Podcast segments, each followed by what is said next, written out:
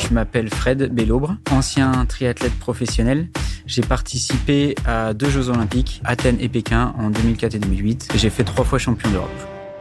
Pour un triathlète euh, court distance, j'ai quand même une carrière assez longue, surtout pour l'époque. Champion du monde junior, qui a été mon premier gros rendez-vous et qui m'a vraiment donné confiance en moi, où je me suis dit, euh, bon ok, euh, là, il y avait la terre entière, et en fait, j'ai gagné quoi.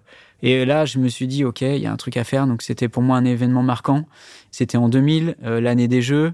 Après, je vais voir les Jeux Olympiques à la télé où il y a mes potes d'entraînement qui sont là. Je fais, euh, waouh, là, il s'est passé un truc. Et je finis avec le titre de champion de France longue distance. Après euh, une année, finalement, à faire un peu de longue distance à tâtons.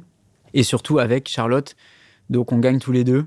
Et là, bam, gagner, j'avoue, c'était aussi un grand moment, gagner à deux on part ensemble quand même, je l'ai battu. Hein, euh, je suis allé un peu plus vite qu'elle. Mais on avait le même départ, donc c'était trop cool. Tous les deux sur la même ligne de départ. Autant maintenant, je pense que je finirai derrière. Mais ce jour-là, euh, j'ai fini un petit peu devant. Mais euh, elle gagne chez les féminines et moi, je gagne chez les gars. 2016, ça a été un petit peu la mini dépression post-carrière.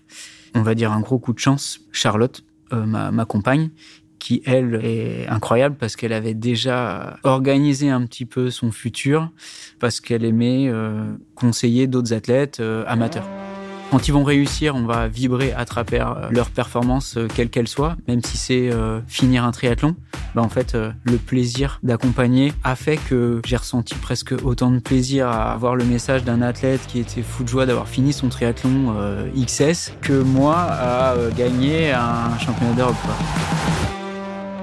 Vous voulez en savoir plus sur Fred? Rendez-vous la semaine prochaine pour avoir son épisode dans son intégralité.